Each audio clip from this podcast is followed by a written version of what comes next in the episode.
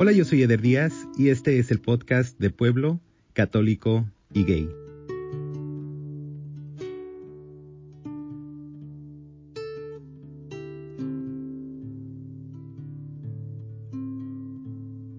Hola, yo soy Salvador, soy de Zacatecas, México, soy católico y soy gay. Salvador, bienvenido al podcast. Muchas gracias, Eder. Muy buen, buen día, buena tarde, buena noche. Igual, es, es un gusto tenerte por fin aquí. Sí, es correcto. Desde que conocí el podcast dije, en algún momento estaré platicando con Eder, pues para ver qué se puede aportar, ¿no? A veces parece que es repetitivo lo que muchas veces escuchamos, pero siempre te quedas con algo, ¿no? Y bueno, nunca sabemos quién puede escuchar. Totalmente de acuerdo. Platícame, Salvador, de Zacatecas. ¿Cómo recuerdas Zacatecas en tu niñez? Sí, Zacatecas es hermoso. Digo, antes eh, era todavía mucho más bonito. Este, lamentablemente el tema de la violencia y la inseguridad por la que atraviesa el país ha cambiado muchas, eh, pues, tradiciones y postales que antes se vivían que ahora ya no son posibles, ¿no? Este, los juegos en las calles, este, andar las madrugadas, noches, sin, sin problema, eh, a la edad que, fuera, sabiendo que, estabas tranquilo y seguro, eh, dejar abierta tu casa este, para que entrara y saliera quien quisiera. Pues muy, muy bonito, ¿no? Y, y qué decir pues, de la arquitectura colonial, barroca, la cantera, sus hermosas calles, la calidez de la gente, pues todo esto que aún perdura, pero bueno, como te digo, lamentablemente por el tema de la violencia, pues bueno, ya no puedes andar en las calles, ya no puedes jugar tan tranquilo en, fuera de casa, ya no te puedes sentir tan seguro, ¿no? Pero bueno, perdura la, arquitectura, perdura la gente buena, perdura todo, ¿no? Y bueno, siendo un pueblo, pues ya te imaginarás también lo que conlleva, ¿no? Dicen, pueblo chico, infierno grande. Entonces, pues también Zacatecas conservador del centro del país, este, no tanto como Guanajuato, cuna del, de la guerra cristera, pero con mucha incidencia y mucha pues influencia, ¿no? De, de, de, de esta zona del centro del país. Claro. ¿En qué parte de Zacatecas creciste? ¿En la ciudad? Sí, en la ciudad, en la capital. En uh -huh. Zacatecas capital es donde siempre he vivido. ¿Y en tu niñez, Salvador, cómo era en tu entorno familiar? ¿Tienes hermanos? Sí, soy el, el hijo mayor. Es, tengo dos hermanos. Eh, uno me, bueno, yo tengo 39 años. Eh, ahorita en el 2020, 24, 23. Tengo otro hermano que, que más menor que yo dos años y otro nueve años menor que yo. Entonces, pues bueno, era, fui el primero, el primogénito, y pues, ya sabes, siempre con la carga de ser el ejemplo y el buen hermano y el buen día, ¿no? Mi papá trabajaba, ya falleció, trabajaba en, en el Instituto del Seguro Social, que era uno de los que dan, prestan servicio social y de salud a, al país y al Estado, y este, no estaba mucho en casa, ¿no? O sea, porque tenía que estar en todas las clínicas de la ciudad o del Estado. Eh, y mi mamá pues era, trabajaba, del, trabajadora del gobierno, este, casi la mayoría de las personas que trabajan, que viven en Zacatecas trabajan en gobierno, entonces no es una ciudad que tenga mucho desarrollo industrial, estamos un poquito ahí atorados, pero bueno, es lo que, lo que hay, ¿no? Mi mamá después dejó de trabajar en gobierno para cuidarme a mí, ¿no? Se le complicó un poquito cuando nací y ya mejor este se quedó ahí, este, para cuidarme. Ya. Y platícame de Salvador de niño, ¿cómo te describirías? Sí, este, pues muy inocente, muy inocente, muy lleno de fe, de esperanza, muy ignorante también. Bueno, obvio, pues, es muy pequeño, es un niño, no sabes mucho y no conoces muchas cosas, pero extrañamente no tengo muchas memorias, no, mm. no tengo muchas memorias de, de, cuando era pequeño, salvo por fotografías que recuerdas, no sé, tu cumpleaños, este, cuando estabas en el kinder. Digo, por fotografías, ¿no? Tengo flashazos muy, muy, este, no, muy dispersos y no tengo mucha, mucho recuerdo de cuando era niño. ¿Cuándo comienzan tus recuerdos? Yo creo que en la primaria. En mm. la primaria es cuando empiezo a, a, recordar. Y bueno, de por sí siempre he sido muy malo para recordar a corto plazo, ¿no? Este, hay cosas que suceden, ya no recuerdo muchos compañeros de la primaria, de la secundaria, de la universidad. No sé, algo ahí en mi mente ahí que soy medio disperso o, o no sé, así tengo mis particulares neurológicas pero a partir de la primaria es cuando empiezo a tener algunos recuerdos y obviamente pues empiezan el tema de la, de la sexualidad y el bullying, ¿no? Que es en lo que se enfoca más o menos tu, más bien en lo que se enfoca tu programa. Y es cuando empecé a descubrir pues que era un, un tanto diferente a todos los demás niños heterosexuales normales que que, que me roda- rodeaban, ¿no? Sí. ¿En tu casa hablaban de la sexualidad? No, obviamente no, este, digo, mi papá un poco ausente y mamá, este, pues dedicada, pues, a otros temas, ¿no? A la alimentación, al vestido, al cuidado, pero siempre se dejó de lado el tema de la, de la sexualidad.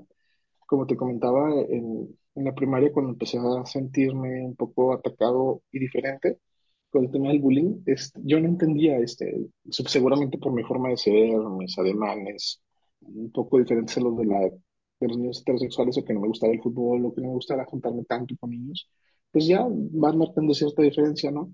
Pero yo, enten- yo no, yo no seguía sin entender, yo por ejemplo, pues asumía o, o- o lo que veías en televisión o escuchabas de que había gente homosexual o gente marica o gente gay, pero yo entendía como que era un tanto así como mm, hermafrodita, ¿no? Todavía no, Mm, todavía no conocía en ese momento el término hermafrodita, pero yo pensaba que era una persona que tenía ambos genitales, ¿no? Entonces yo veía mis genitales y decía, pues no, yo tengo genitales de hombre, yo no soy eso que dicen los, los chicos los niños. Y pues claro que te causa el conflicto, ¿no? En el tema de la sexualidad. Pero sí, te digo, era muy inocente, muy ignorante y pues, por la falta de comunicación que había tanto de- con la familia, con la familia o las escuelas, ¿no? Nuestros maestros que nos, formaban, que nos metían de lleno en el tema de la sexualidad y pues explicaban realmente lo que era la diversidad sexual. claro. ¿Y la religión cómo se vivía en tu casa? Sí, este, yo era muy cercano a mi abuela, este, a mi abuela paterna. Ella fue la que me fue inculcando el tema de la religión. Mi mamá es un poco más de izquierda, ella no era tan religiosa. Mi papá, como vuelvo a insistir, un poco más despegado con el tema de la formación, pero bueno, era de llevarnos cada ocho días a, a misa, que no nos faltaran los sacramentos, el bautismo, la confirmación, este, y bueno, como que ahí se, se detenía en el tema de su formación, pero mi abuela sí, ella era de llevarme a misa, tenía su habitación, como yo creo que muchas abuelas mexicanas, eh, llena de, repleta de santos, ¿no? De imágenes religiosas. Yo me sé, yo creo que todas las festividades y los santos y las advocaciones y para qué es cada uno, gracias a mi abuela. Eh, entonces, claro que tuve una formación religiosa muy, muy fuerte, ¿no? Este, y, y todavía actualmente, este, sigo con esa formación y, esa, y esas creencias muy este, incrustadas en mi, en mi ser, en mi inconsciente. Nunca se separaron de ti. Nunca, en algún momento pues, sí tuve crisis, sobre todo cuando asumí mi sexualidad, que ya más adelante te, te platicaré Sí. públicamente, este, pero pues no, de pequeño era, me formé prácticamente en la iglesia, ¿no? Eh, empecé, mi primer trabajo, de hecho, no sé, a los 11 12 años era barrer el atrio del templo. Estaba yo con mi escobita y barriendo todo el amplio este, atrio de, de la iglesia. Había un árbol que me causaba ahí mucho conflicto porque siempre tiraba muchísima basura, pero yo lo hacía muy contento. Primero porque estaba ya generando algo de dinero, pero después porque sentía que estaba sirviéndole a Dios, ¿no? O sea, empecé a barrer ahí el atrio de su casa, entonces, wow, ¿no? Ya después este, ascendí a monaguillo, después a sacristán. Conforme fui creciendo también y conforme fueron confiando en mí, pues ahí el párroco y los encargados y después terminé siendo el notario de la iglesia, que el notario de la iglesia es el que lleva los registros de los libros de, de quién se bautiza, de quién se muere, de quién se confirma, de quién anotas las misas ahí. Entonces imagínate, ¿no? O sea, tenía mi vida prácticamente alrededor de la religión y de la, de la institución, más que de la religión de la institución católica. Regresando un poquito más a tu vida y tu relación contigo mismo, empiezas a, como me platicaste, a vivir el bullying y te empiezan a señalar. En ese tiempo, ¿qué significaba para ti como tu relación con lo que te sentías dentro de ti mismo? ¿Cómo lo llevabas? Era un conflicto muy grande, Eder, y creo que me generó ahí, como muchos compañeros y compañeras de la comunidad, a después problemas emocionales y psicológicos, ¿no? Pues no me entendía, ¿no? No entendía qué estaba pasando, no entendía cómo si yo tenía un pene, decían que era gay o, que era joto o que era homosexual o por qué me hacían bullying o por qué a mí no me gustaba estar con los niños eh, en grupos o por qué no me gustaba jugar fútbol, por qué prefería estar con niñas, por qué prefería las Barbies, por qué prefería a algo diferente y sentía pues que mi papá se molestaba, ¿no? O sea, aunque no era igual que mis hermanos, como te digo, tengo otros dos hermanos y pues claro que ellos son de videojuegos, de carritos, de fútbol y a mí me hace mucho choque, pero pues no había nadie que te orientara, ¿no? No había, no tenía las herramientas para entenderme. Obviamente pues un niño de 6 7 8 años jamás puedes lograrlo y menos si no tienes una guía y no por culpa de tus papás o de la escuela, simplemente pues la sociedad y el momento y las circunstancias que, que me tocaron vivir era así, ¿no? Era así, entonces, este, pues si sufrías, sufría en, en silencio, Este, y como te digo, me, me empezaron a llegar así unas crisis extrañas de ansiedad, primero relacionadas con la religión, así de que se va a acabar el mundo y el diluvio universal y el infierno y estas cosas tremendas que cuando tienes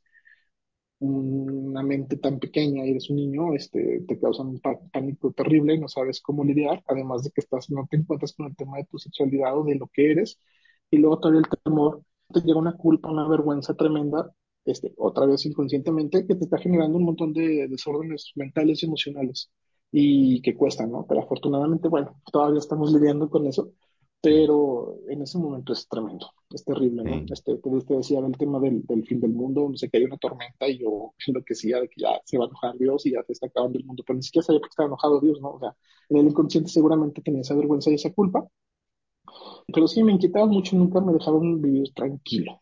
ya. Y en esa etapa, ¿qué era lo que sí te daba como paz o felicidad y era una buena distracción? Obviamente la religión. No sé si obviamente, pero, pero, la religión sí está en el catecismo, está en los retiros, en los grupos este, de la iglesia, juveniles o niños, la hora santa y estar hincado ahí una hora pensando o creyendo que realmente en, en ese pedazo de pan estaba Jesús Ahí mi vida en la iglesia, mi vida en la iglesia fue muy, muy bonita, este, la, la recuerdo con mucha añoranza. Obviamente ahí mi fe y mi esperanza y mi inocencia eran increíblemente mayores que ahora, y, y claro que se echan de menos, pero eso me da mucho consuelo, ¿no? La Mm, figura maternal de la Virgen María, este, era una cosa, a lo mejor mi mamá no era la más tierna, entonces en, en María y en esas imágenes tan piadosas y tan, llenas de ternura encontraba ahí lo que, lo que buscaba, ¿no? Y eso era mi gran consuelo, mi gran consuelo, mi gran distracción, y ahí es donde era realmente muy, muy feliz, ¿no? O sea, yo era muy feliz rezando el rosario, este, todas mis amistades empezaron a volcarse con personas mayores, ya señoras que estaban, eh, se, reunían en casas a rezar el rosario también, yo estaba ahí con las señoras, este, entonces siempre fuimos más madurando muy rápido, pero porque me sentía muy cómodo, me sentía muy cómodo y feliz, era mi lugar seguro, y así es como fui sobrepasando y, y superando este, algo que la misma religión me causaba. Digo, claro. no como la religión en sí, pero ya, ya me expliqué. ¿Y en qué etapa es en la que ya empiezas a entender un poco más de lo que sí significaba ser gay? En la adolescencia, ya que entras a la secundaria, ya tienes unas pláticas de, de sexualidad un poco más claras, es- los maestros ya te empiezan a hablar de eso, ya tienes acceso un poco más a, a información. Obviamente no, no había en ese momento la, la cantidad de información que, que hay ahora, ¿no? A veces se nos olvida que toda esta accesibilidad a las redes y a la conectividad es tan reciente, ¿no? O sea, se estoy hablando hace 20 años, yo creo, todavía no tenías estos accesos, o sea, era simplemente para ver pornografía o eso, pues tenías que comprar la, la revista, ¿no? Y súper escondidas y con chorro de pena y, y, o sea, ¿no? Porque ahora pues ya con un clic puedes ver cualquier cosa. Entonces, hace 15, a- 15, 20 años era imposible tener toda la información, este, entonces no tenías más lo que te iba llegando ahí de donde podías irlo obteniendo, ¿no? De libros, de, siempre he sido muy curioso, entonces afortunadamente iba a la biblioteca, a la librería, este, y te fuiste a me fui empezando a formar y, a, a formar y a informar, y eso me fue ayudando para darme cuenta de lo que yo era, ¿no? De lo que yo era y pues qué iba a hacer con eso, ¿no? Si lo iba a aceptar o si lo iba a esconder o, o bueno, iba a ir viendo qué onda. Capaz que cambiaba en algún momento, pero también veía que estaba como que en las decisiones de, de todo, ¿no? De lo que iba a estudiar, de lo que iba a querer ser. Dije, capaz que más adelante pues entiendo y ya me, me compongo, ¿no? Me, me, me alivio, me sano, Dios me ayuda y, y re- retomo el camino que debe de ser.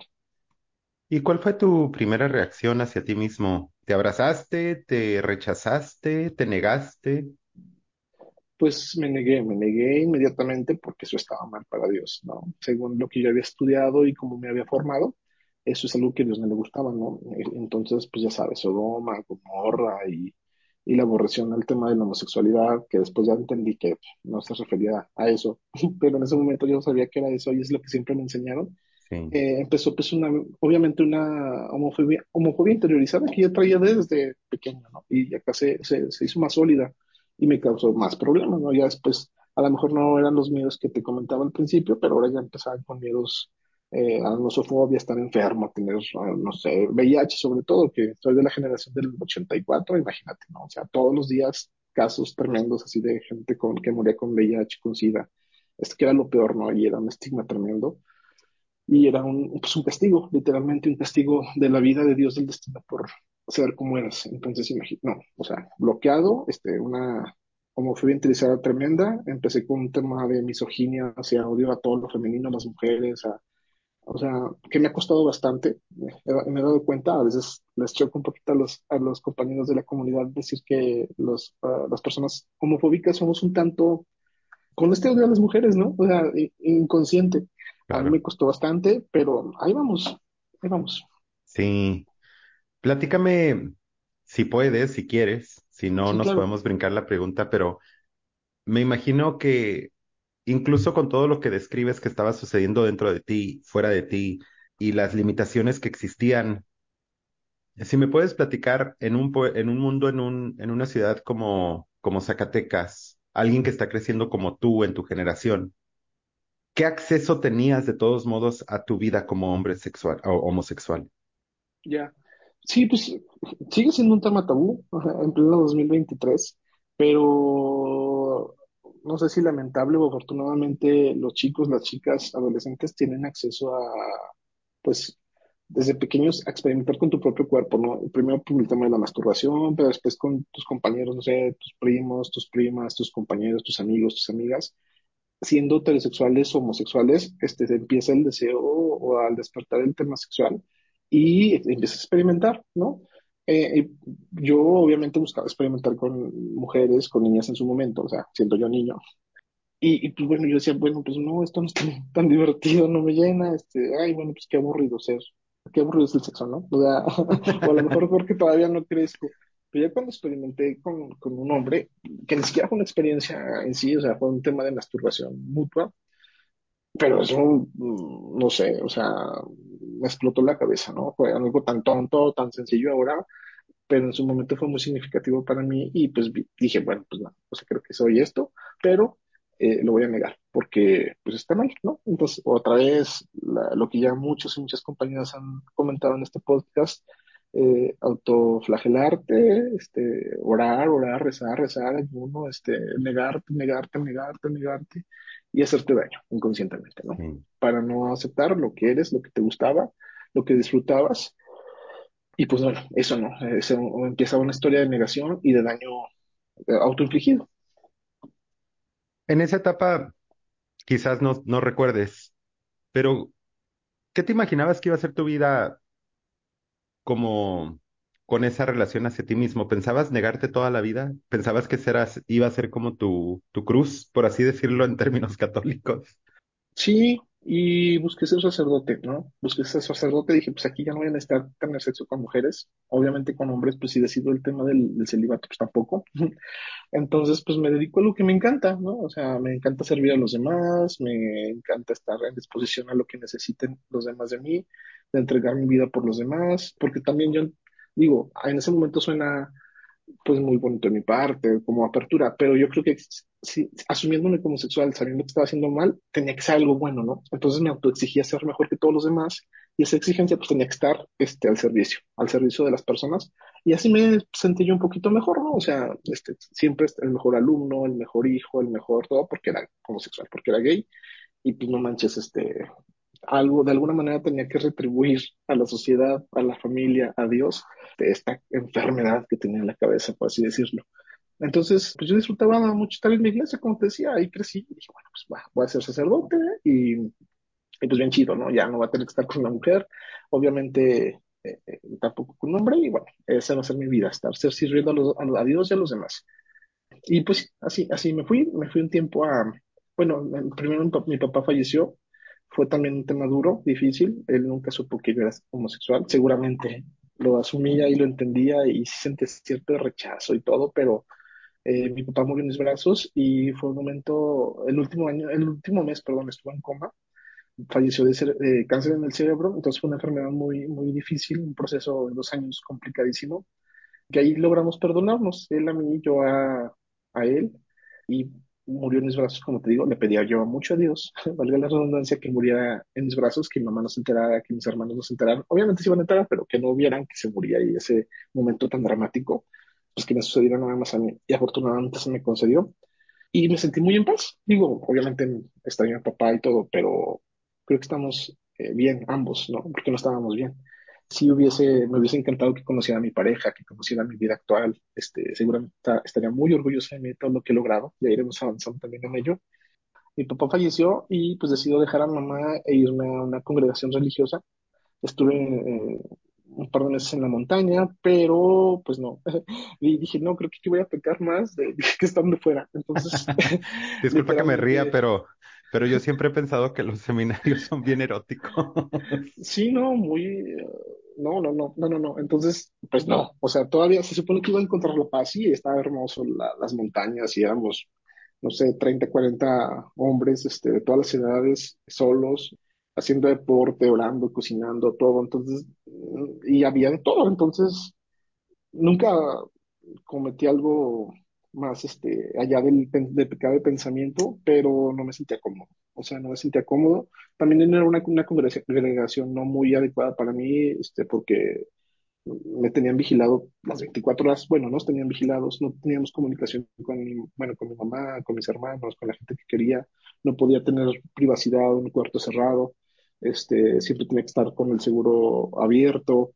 No, me sentía en esa edad, tenía que 16, 17 años, muy vigilado, muy sometido, muy- no, dije, esto no es para mí, ¿no? Sí encontraba cierta paz con los cánticos, este, con la, con el ambiente religioso, espiritual, con el olor del incienso, la soledad, el silencio, pero no, no, no, no pagaba el precio que, tenía- que, que me costaba, ¿no? Esta otra parte de perder mi libertad y tenerle como un, una especie de agradecimiento y sometimiento a, la figura del padre fundador de esa congregación eh, tenía que tener su foto ahí, este, decirle a nuestro padre, a su mamá del religioso este, también tenerle cierta honorabilidad y, y reverencia. Entonces, eso me chocaba mucho, ¿no? Yo era más un poco rebelde, como te decía, me gustaba más el tema del conocimiento, pero afortunadamente ahí, este, empecé a conocer la filosofía la filosofía y, me empezó a llamar mucho la atención, ¿no? Salgo de la casa religiosa, me regreso a Zacatecas, este, mi mamá feliz porque estaba muy triste, primero había perdido al papá y luego a mí, obviamente, dijo, qué bueno que regresaste. Y entré a filosofía, a la carrera, este, estaba así, yo era que estudio, pues ya no voy a ser sacerdote. Entonces entré a la carrera y empecé a estudiar filosofía y pues bueno, fue un boom en mi cabeza, ¿no? Empecé a conocer que la realidad de no es la única realidad que existía en, en el, en el mundo, ¿no? La realidad de México no es la única que existía, que la religión católica no era la única religión, que las formas de pensar en que yo pensaba era la única forma de pensar. Y pues me abrió un mundo de posibilidades, un abanico así extenso de, de realidades y me ayudó mucho, ¿no? Fue un descanso para mi alma. Lo que no encontré en la sierra, en el tema religioso, lo encontré en la filosofía. Y bueno, partiendo de ahí, pues empezó un cambio tremendo en mi vida empecé a leer pues, a San Agustín, a San Ambrosio, padres de la iglesia, que, que no eran cuadrados que, que, que, que asumían, ¿no? Y después, obviamente, a, los, a Platón, a Sócrates, a Aristóteles, cómo pensaban en, cómo asumían y entendían el amor, la libertad, el existir, el asumirte a ti mismo, el conocerte a ti mismo. No, o sea, fue una, fue una maravilla, todavía no pienso en mi emoción, porque fue realmente una salvación para, para mí en aquel momento de mi vida.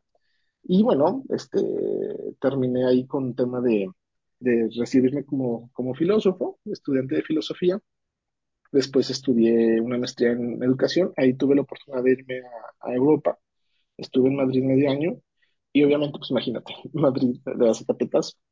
También vi que no estaba tan mal lo que pensaba, que realmente lo que estaba, lo que había estudiado y lo que había pensado ahí era la práctica, ¿no? Este, Madrid le lleva a Zacatecas, no sé, un siglo de, de, de adelanto entonces estar ahí, no sé, en Chueca, por ejemplo, conocer el ambiente gay, el ambiente trans, cosas que nunca me había as- asumido ni imaginado. Empezaba el boom del internet, empezaba el boom de los eh, celulares. Entonces, eh, pues fue un cambio muy, muy tremendo para mí, pero seguía sin perder el tema de la espiritualidad, ¿no? Buscaba ir a la iglesia, este, sentirme cómodo, eh, hacer mis oraciones, mis rituales, pero ya los fui compaginando un poquito más con otros temas, ¿no? Este, fui crea- eh, metiendo un poco de espiritualidad, no sé, oriental, el tema del budismo, el taoísmo, y veía que no se contra, contradecían, ¿no? Buscaban el bien común, el bien para tu alma, para tu ser y para los demás. Y, fu- y fue como fui creciendo y, y, eh, fortaleciendo mi espiritualidad y mi fe, y ahí, ahí voy. Eh, después llegué y regresé, tengo un, un doctorado en, en bioética y actualmente estoy estudiando Derecho, otra, otra licenciatura, porque digo, la filosofía sí me salvó, pero económicamente necesito algo más práctico. Lo puedo entender. sí. ¿Qué fue lo que cambió el chip en ti hacia cómo te veías a ti mismo? ¿En qué momento ya de toda esta historia te aceptaste y quizás incluso empezaste a compartir quién eras con alguien más? Sí, todo fue muy, muy natural, por así decirlo. Este, conocí a un chico por internet, como te dije, ya empezó el tema de la, de la distancia. Nunca me permití tener una pareja, un novio. Sí, temas parejas sexuales o aventuras sexuales. Sí, claro que sí las, las vivía y las disfrutaba y las experimentaba, pero nunca me permití por esa negación y esa tonta forma absurda de, no asumirme, perdí pues mi juventud, mi adolescencia, el disfrutar ahí con un novio, con una pareja, como lo lamentablemente lo han perdido muchas y muchos compañeros de la comunidad. Pero bueno, conocí a un chico por internet, dije, bueno, pues está a distancia, ¿quién se va a enterar más que yo? O y te hace bien pues que te digan buenos días, este, buenas noches, qué hiciste, qué comiste, qué bla, bla. Y fui fortaleciendo esa, esa relación con, con él. En algún momento pues ya no me era suficiente que estuviese esa relación por internet y dije, oye, pues ya mejor vente, ¿no? Yo no creía que fuera a ser así porque él era, es cinco años mayor que yo, tenía ya este otro país, ya tenía una, una carrera, pues ya formada, un trabajo, una base en su, en su país, con un trabajo muy, este, pues formal y buen trabajo, entonces yo dije, "Ah, lo, lo suelto así como por decirlo pero no, sí se viene, sí se viene y pues llega y yo así de que con el tema de la negación primero, pero pues ya estaba aquí y pues tampoco lo podía dejar como que no, entonces pues tuve que empezar a asumirlo, a presentarlo con los amigos y luego pues la familia, no fue así de que se los presentara, pero son la familia, ¿no? O sea, yo nunca, bueno, salvo una terapia psicológica que tuve que hacerlo, nunca le había hecho a mi mamá, soy gay, ¿no? O sea, mi mamá ya lo asumió así, mis hermanos así lo aceptaron, afortunadamente. Este, sí me distancié un poquito cuando llegó él, este, decidí irme a vivir con él. Primero, bueno, primero yo solo vivo con él, pero sí me distancié un poco de, con mi familia. Después mi mamá me buscó me dijo, oye, ¿por qué estás pagando renta acá? Yo tengo esta casita, este, vente, o sea, etcétera, etcétera. Y, este, pues ya regresamos, regresé con mi familia y creo que fue una forma muy natural que se fue dando, ¿no? Ahora creo que mi mamá quiere más a, a mi pareja que a, que sus cuñadas heterosexuales, a las esposas de mis hermanos. Este, y fue muy, muy natural, no sé en qué momento fue, Eder, pero yo creo que cuando ya estuvo él aquí, fue cuando tuve que asumirlo con mi familia y con mi círculo cercano. Y tenemos, este año cumplimos ya 15 años juntos, ¿no? Este, remitiéndome, re- regresándome un poquito atrás a lo que me decías, pues sí, nunca imaginé que iba a vivir esto. Yo pensé que iba a ser sacerdote o iba a fingir una vida que no era la mía, ¿no? Con esposa, con hijos, como también muchas personas respetablemente pues se acepta, eh, así lo han asumido y así lo hacen, pero nunca me imaginé que iba a tener a una pareja homosexual, que iba a tener ya 15 años con él. Digo, mis papás duraron 20 años, entonces casi este, llevo lo que mis papás estuvieron juntos. Creo que es una pareja sólida, sí, con sus altibajos y todo. Hace un- 10 años yo creo que tuvimos una crisis fuerte, pero que nos ayudó para asumirnos y ser lo que ahora somos. Los primeros años fueron medio enfermizos, así de de someter o someterme, de, no sé, traíamos muchos temas en la mente que tuvimos que manejar, que tuvo que suceder aquella situación para madurar. Ahora, obviamente, el amor ha madurado, ya ha evolucionado, ya no es ese amor de vernos y de que las hormonas explotan y, y desde esos primeros años, pero ahora es el amor este de responsabilidad, ¿no? De responsabilidad, de asumir, de confianza, de de que ya estamos grandes, de que hacemos lo que queremos, de que, ¿no? Y, y ha funcionado muy bien. Yo me siento muy cómodo con mi pareja, espero que él también, no puedo hablar por él, pero ha sido una pareja muy bonita y que se ha abierto a, la a la sociedad, ¿no? Eso me ha, me ha parecido increíble, que en Zacatecas yo creo que somos de las parejas pues más sólidas, este, forma, a lo mejor muy heteronormadas, pero pues así nos formamos, así traemos el chip en el inconsciente y así hemos funcionado. Creo que no, no le hace daño a nadie. Sí, a veces se critica eso de que estamos muy, muy así, muy cuadrados, muy heteronormados, como te decía, pero funcionamos y así me gusta y estoy contento. Y estoy lidiando con eso. En el tema que, que me quedé de- del tema profesional, llegué a ser hasta alcalde de mi ciudad. Imagínate, fui el primer alcalde gay de la ciudad. También por, por el destino, no hice una campaña ni nada. Este, en algún momento el alcalde actual decidió retirarse. La legislatura me, decidió a mí, yo creo que por ahí va pasando, un tanto así, y fui el alcalde, imagínate, fui el alcalde de la ciudad, me eligieron a mí, este, 30 personas, pero también fue una experiencia muy bonita, fue en el tema, en el tiempo de la pandemia, entonces fue muy desgastante emocionalmente, pero imagínate todo lo que pude hacer por la ciudad, entonces eso me dejó una experiencia increíble. Actualmente soy el encargado aquí en la ciudad, el representante del, del ISSSTE, que es como el seguro, es el instituto, bueno, el que brinda seguridad a, a cierta parte del Estado, a los trabajadores federales.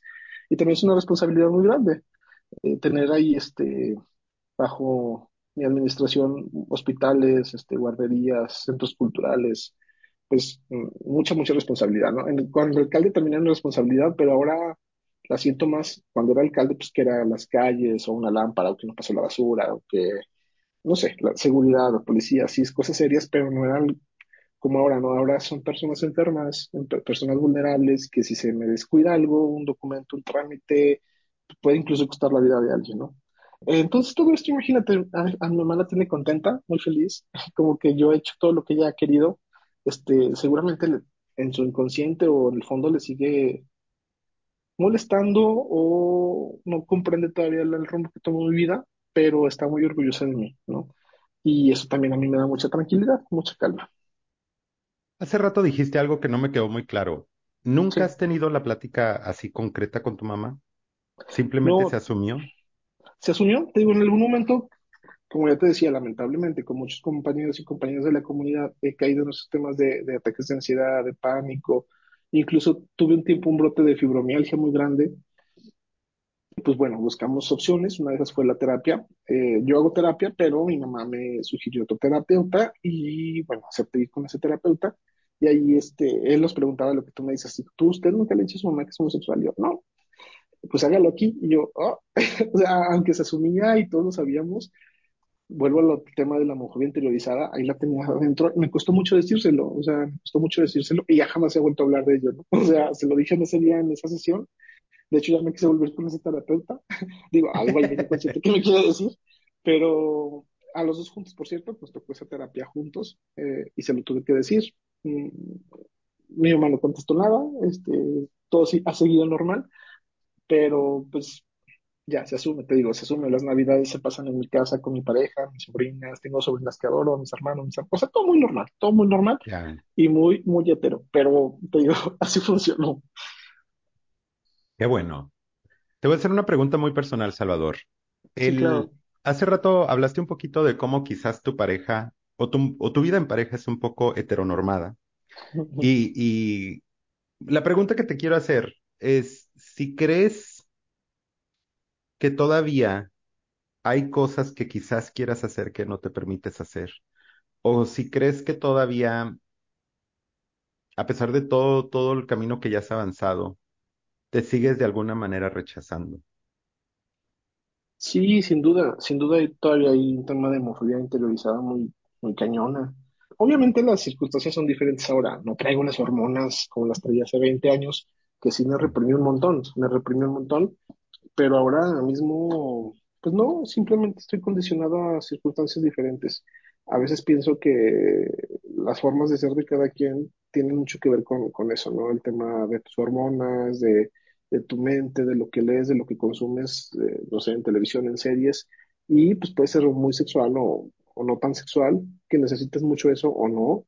Entonces, por eso es bien difícil para mí definir o decidir que algo es malo o es bueno, ¿no? O sea, simplemente es Um, ahora mismo, pues, pues sí, nunca está de más, no sé, una aventura, algo diferente, pero no es algo que necesite así eh, de sobremanera, ¿no? Y también creo que va bien, va, va de la mano con cómo vas evolucionando como persona, cómo te vas aceptando, cómo vas asumiendo, cómo vas asimilando y cómo vas quitando todos esos temas que te decía de, de interiorizada, de misoginia, de miedos, de culpas, y como que vas empezando a, autopercibirte de una manera diferente y te vas formando y vas tomando otras decisiones y ya no necesitas tanto el sexo, el alcohol, las drogas, y no porque sea malo, sino porque ya te vas, vas sintiendo con- bien contigo mismo porque te vas asumiendo otro tema, ¿no? O sea, en algún momento pues muchos tienen esas herramientas y lo hacen Y bueno, o sea, yo no, no, no me parece que sea algo malo, ¿no? Es como cada quien se asume como quien lo, lo, lo, lo, lo capta, lo, lo hace. Pero ahora mismo sí me falta, sí, claro que y yo creo como una persona heterosexual, ¿no? O sea, ves a alguien que te llama la atención y, oh, qué interesante sería estar con él, con ella. Eh, o una experiencia que prohibida, por así decirlo, que no sea social o espiritualmente, religiosamente bien vista, este sí te quedas ahí con las ganas y te autorreprimes. Pero no creo que me haga daño, o sea, no creo que, ¿no? Y, y creo que a veces puedes caer en eso, ¿no? Puedes caer en esa tentación pero ya tienes un compromiso, ya asumes que quieres, quién eres, eh, lo que estás formando con esta otra persona, o sea, si vale la pena o no. Y también en el momento es bien válido, tanto de él como mío, decir, no, ya no me sirve esto, ¿no? O sea, si tengas 15, 20, 40 años, ya no me hace bien, ya no me, ya no puedo estar aquí, ya decidí tomar otro rumbo de mi vida y creo que es lo correcto. Y te puedes equivocar o no. Totalmente. Hablando un poquito de eso también, qué, qué suerte, ¿no? Encontrar a una pareja de vida en tu primera relación. Sí, ya grandecito, yo ya tenía, no sé, 18, 19 años y lo encontré y siempre se lo sumo a Dios también, ¿no? O sea, porque muchas veces le pedí a Dios eh, una pareja, ya fuera, no le pedí una pareja, ¿no? Y creo que Dios me lo mandó. Hablando de Dios, ¿cómo, cómo es tu relación con Dios ahora? ¿Qué significa para ti? Pues sigue siendo bien compleja porque sigo sin entenderlo, ¿no? O sea, y yo creo que nunca lo vamos a entender, pues es, es Dios.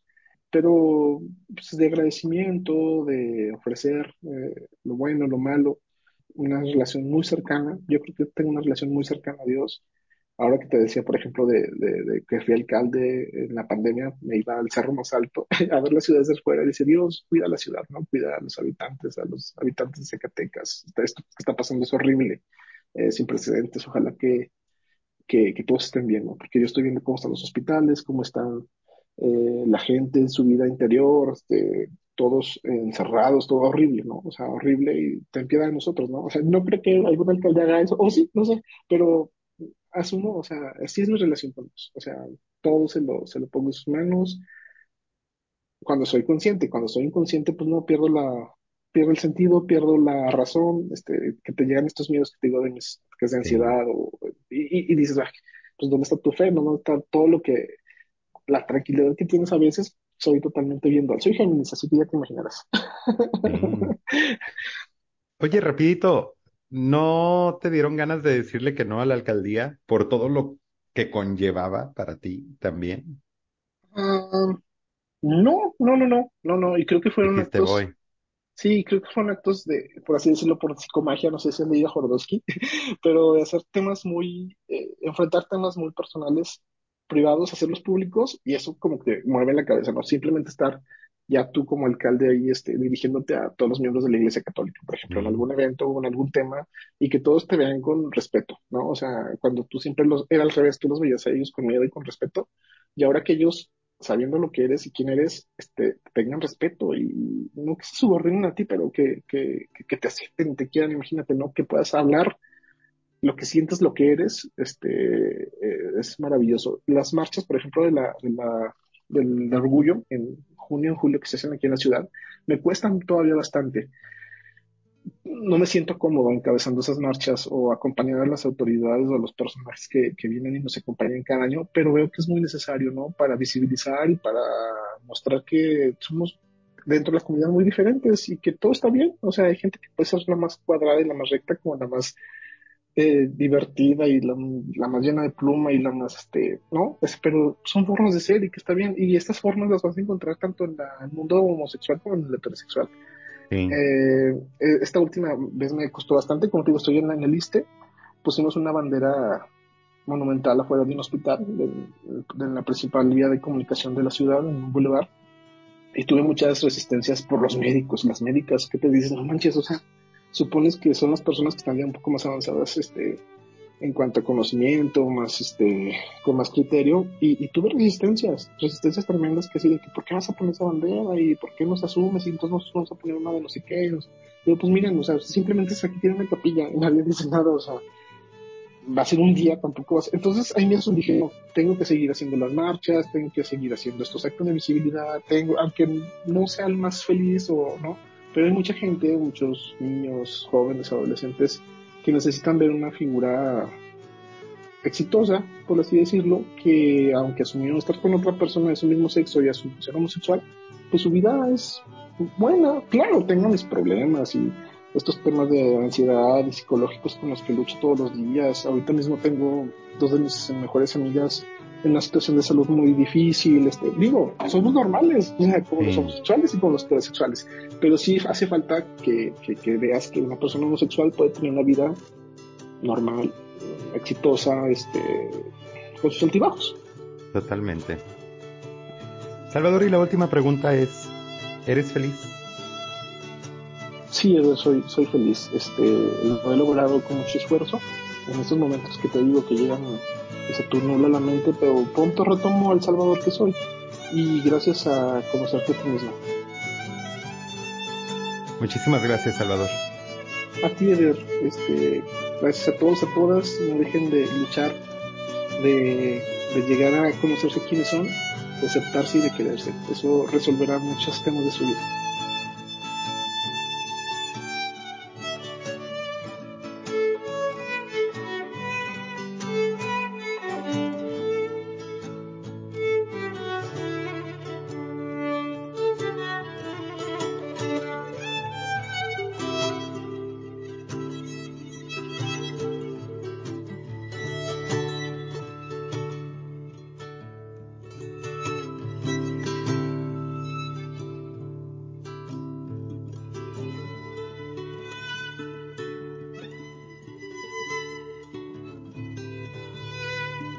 Soy Eder Díaz y yo soy de pueblo, católico y gay.